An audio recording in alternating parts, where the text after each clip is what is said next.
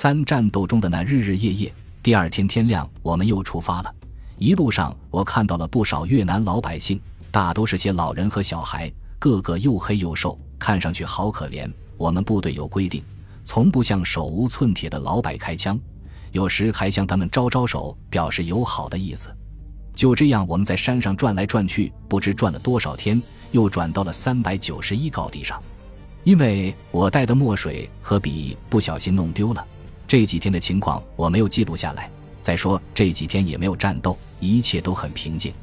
我们来到三百九十一高地，我军的后勤保障部队和炮兵都驻扎在山的四周，周围也有不少村庄。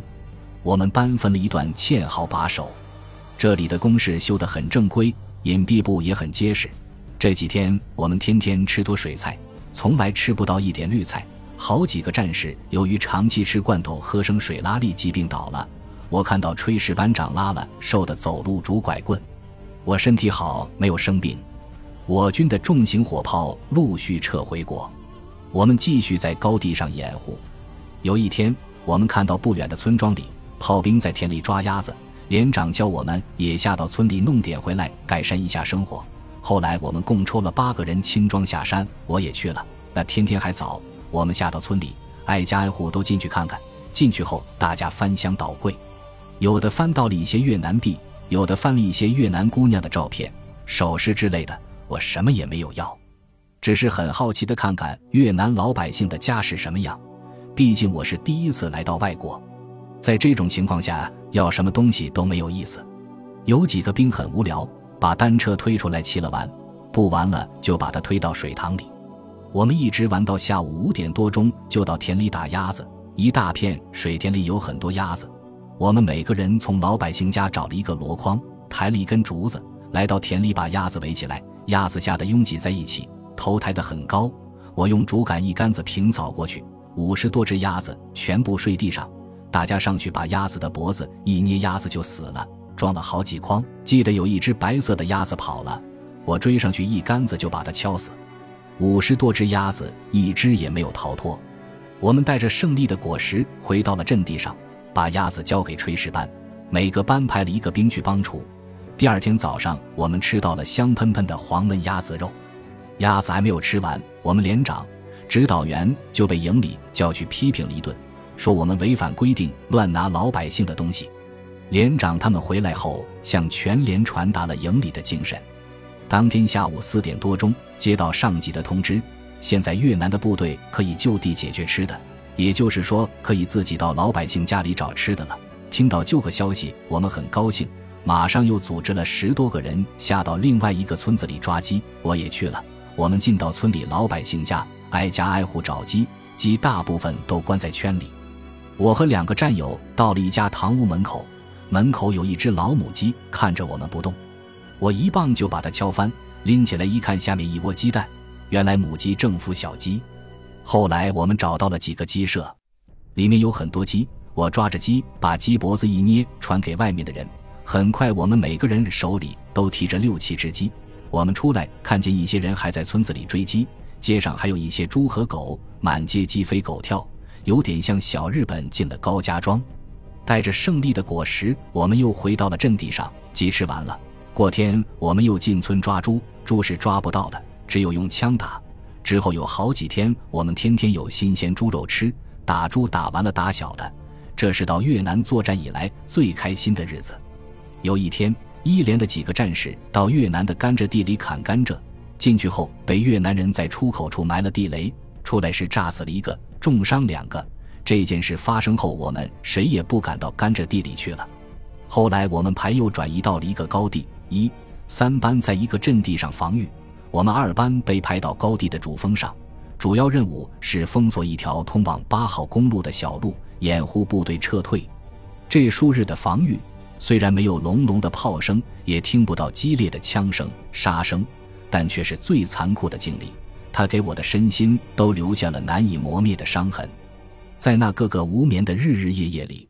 我们的人生被高度浓缩在不足二平方米的猫耳洞内，这是一场真正的炼狱。无论战争的目的是如何的正义，但就其本身的实质而言，永远都是残酷和黑暗的。回忆于每个参战者而言总是痛苦多于快乐。要翻开这些深植于内心的痛苦记忆，更是需要勇气的。在这里，我无法用更精彩的手法来描绘洞中的情景。可以说，没有经历过的人是无法想象的。这几天没有战事，听不到枪声，除了有时看到我军拉炮回国的车经过八号公路外，一切都很平静。我们班共有七个人，除了轻机枪留在阵地上观察、封锁小路外，其他人不管白天还是黑夜，都隐蔽在猫耳洞里。到吃饭的时候，派兵下山用桶提回饭菜送到洞口，整天待在洞里。夜晚静得出奇。只能听到蚊子的声音和偶尔动物走动碰向罐头盒的声音，这死一般的寂静更加叫人心惊胆战了。白天无聊，蚊子又多，我们两个人住一个洞，实在没有玩的。我们比赛打蚊子，有一天我打了满满一火柴和蚊子。夜里蚊子实在太咬，我们用捡来的毯子撕成一条，点着火来驱散蚊蝇的叮咬。这样的日子不知道过了几天。有一天半夜，排里有人上来通知，做好撤退的准备。当时我们不知道还要往那里撤，只能按命令做准备。早上六点左右，我们下山后沿一条小路前进，我们班在部队的最后面。大约在七点多钟，我们来到了条小河边，顺河而下到了一座桥头。我看到有好多人在那里，工兵已经在桥下装满了炸药。过了桥头，感觉桥这边空气清爽多了。仔细一看，一栋栋白色的房子，一遍遍整齐的橡胶林呈现在眼前。啊，原来我们已经回到祖国了。我以为是在做梦，有点不敢相信。我使劲摇摇头，伸伸脚，捏捏手会痛，这才相信这是真的回国了。我高兴死了，战争终于结束了，我活着回来了。